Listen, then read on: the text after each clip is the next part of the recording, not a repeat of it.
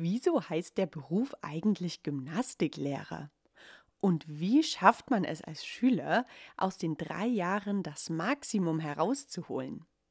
Diese zwei Fragen habe ich Gabi gestellt, der Schulleitung der kleinen Nestler-Schule.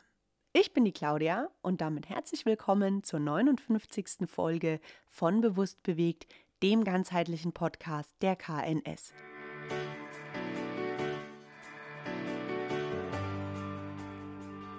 Liebe Gabi, warum heißt der Gymnastiklehrer eigentlich Gymnastiklehrer und nicht Fitnesstrainer oder Sportlehrer oder Tanzpädagoge?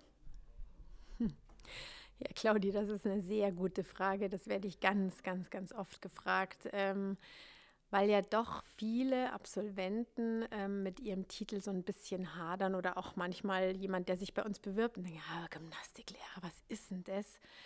Da stellt man sich ja so eine Dame im Ganzkörperanzug mit Keule oder Band vor.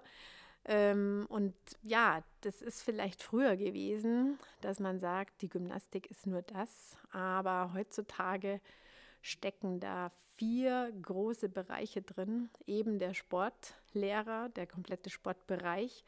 Und wenn wir eben jetzt Sportlehrer heißen würden, dann hätten wir ja drei andere Bereiche nicht, nämlich auch noch den Tanzlehrer oder Tanzpädagogen, den Sporttherapeuten. Ja, wir können ja natürlich als Gymnastiklehrerinnen auch an Kliniken im Reha-Bereich angestellt werden und natürlich die, die komplette Fitnessszene, egal ob jetzt Personal Trainer oder Group Fitness Instructor, das ist ja alles drin. So würde man ähm, sich ja immer was wegnehmen, wenn ich nur einen Einzel einen einzelnen ähm, Titel hätte. Und ich erkläre es immer so ähm, in der Sportgeschichte, was ja auch ein sehr wichtiges Fach an der KNS in der dreijährigen Ausbildung ist. Die Gymnastik im alten Griechenland, die war ja die Basis. Und erst aus der Gymnastik ist der Sport und der Tanz entstanden. Das heißt, wir waren am Anfang und dann kam der Rest, auch Fitness und so weiter. Und ähm, wenn man sich so betrachtet und geschichtlich wirklich sagt, okay, irgendwo muss ja das Fundament herkommen. Und so würde ich es jetzt eben auch sehen. Ähm, wir als Gymnastiklehrer, wir bilden das Fundament für alles andere.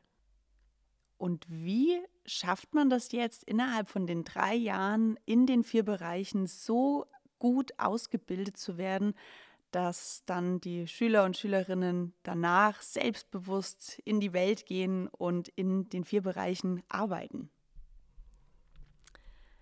Ja, das ist tatsächlich ähm, nicht immer einfach, weil wir natürlich auch Schüler und Schülerinnen haben, die aus unterschiedlichen Bereichen kommen und auch eine feste Vorstellung haben. Also ich gehe später mal in den Reha-Bereich oder ich unterrichte nur Fitness. Ähm, und da braucht es ähm, eine Offenheit, das heißt, ich sage immer, die müssen sein wie ein Schwamm, die müssen sich öffnen und müssen alles aufnehmen wollen, was wir ihnen denn so anbieten, ähm, weil wir sie natürlich dazu einladen und auch inspirieren, wie der Gerald Hüther, der bekannte Hirnforscher, das auch immer so schön sagt. Und wir sie ermutigen, sich dann auch da in neue Bereiche hineinzutrauen. Ähm, und wir haben zum einen natürlich ein sehr klaren Lehrplan, so wo alles und wie alles vermittelt werden soll.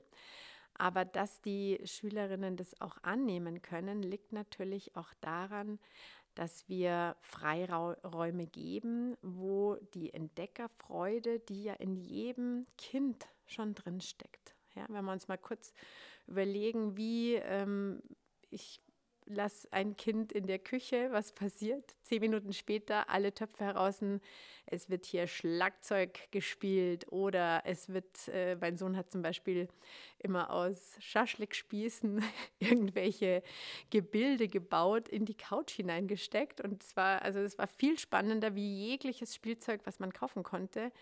Und das ist eben diese ja, einzigartige Entdeckerfreude, die leider den Kindern ja, abtrainiert wird.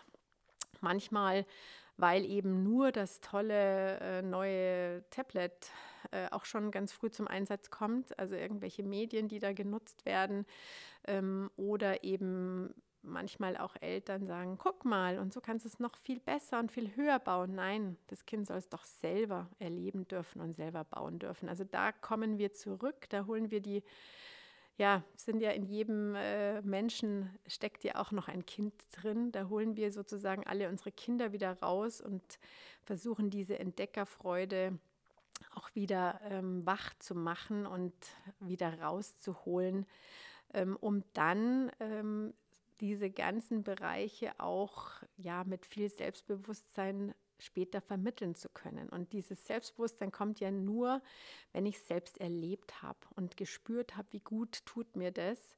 Und was dann natürlich zusätzlich noch hilft und auch ein ganz wichtiger Aspekt ist, ähm, die Verbundenheit mit anderen. Ja, selbst, also einmal, ich muss mit mir selber verbunden sein, ich muss es eben selbst erfahren, erlebt haben. Und wenn ich jetzt dann auch noch in der Gemeinschaft bin und gemeinsam mit den anderen zum Beispiel eine neue Idee entwickle oder ein Sportprojekt umsetze und merke, boah, krass, das hat ja richtig cool geklappt. Und ich habe Tanz unterrichtet, obwohl ich ja eigentlich Fußballer bin, oder ich habe Basketball unterrichtet, obwohl ich Ballerina bin.